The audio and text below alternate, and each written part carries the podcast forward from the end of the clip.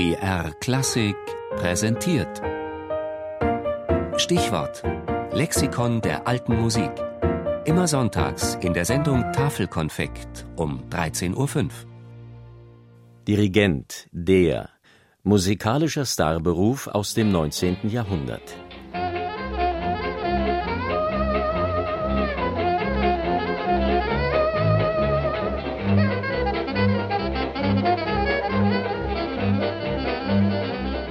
Duke Ellington bei der Arbeit. Der legendäre Big Band-Chef leitet sein Orchester vom Flügel aus, spielt, gestikuliert, kommuniziert mit Musikern wie Publikum. Ganz ähnlich sieht es aus, wenn ein alte Musikensemble nach historischem Vorbild musiziert, nur dass hier der Ensembleleiter am Cembalo sitzt.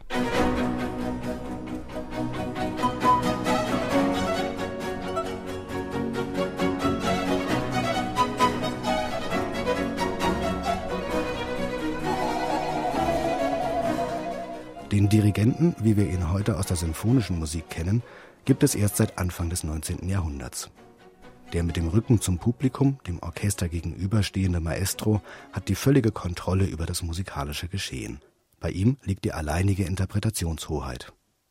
Die immer größer werdenden Orchester der aufkommenden Romantik machten einen zentralen Bezugspunkt nötig. Es sind nun so viele Musiker beteiligt, dass jemand die musikalischen Abläufe koordinieren muss.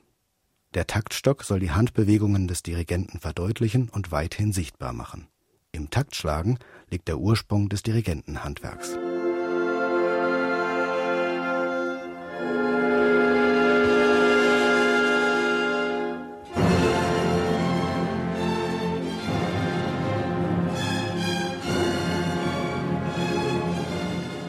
Bei den meist wesentlich kleineren Ensembles der Zeit vor 1800 konnten die wesentlichen Aufgaben eines Dirigenten, also ein verbindliches Tempo vorzugeben, Anfang und Ende des Stückes zu markieren sowie den gestalterischen Ablauf anzudeuten, meist von einem der aktiven Musiker übernommen werden. Oft war dies der Komponist des aufgeführten Stückes begleitend am Cembalo oder auch der erste Violinist.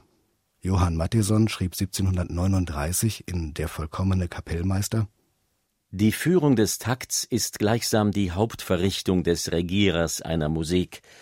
Ich bin der Meinung, dass ein kleiner Wink nicht nur mit der Hand, sondern bloß und allein mit den Augen und Gebärden das meiste hierbei ausrichten könne, ohne ein großes Federfechten anzustellen.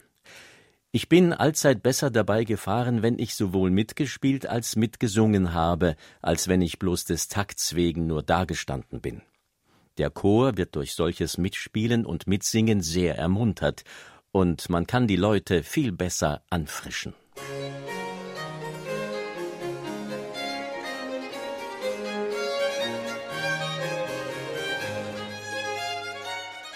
Von 1565 ist der Ratschlag von Thomas de Santa Maria überliefert, jeder Musiker möge lernen, den Takt selber mit dem Fuß zu schlagen was aber aus dem Grund störender Geräuschentwicklung kaum praktiziert wurde.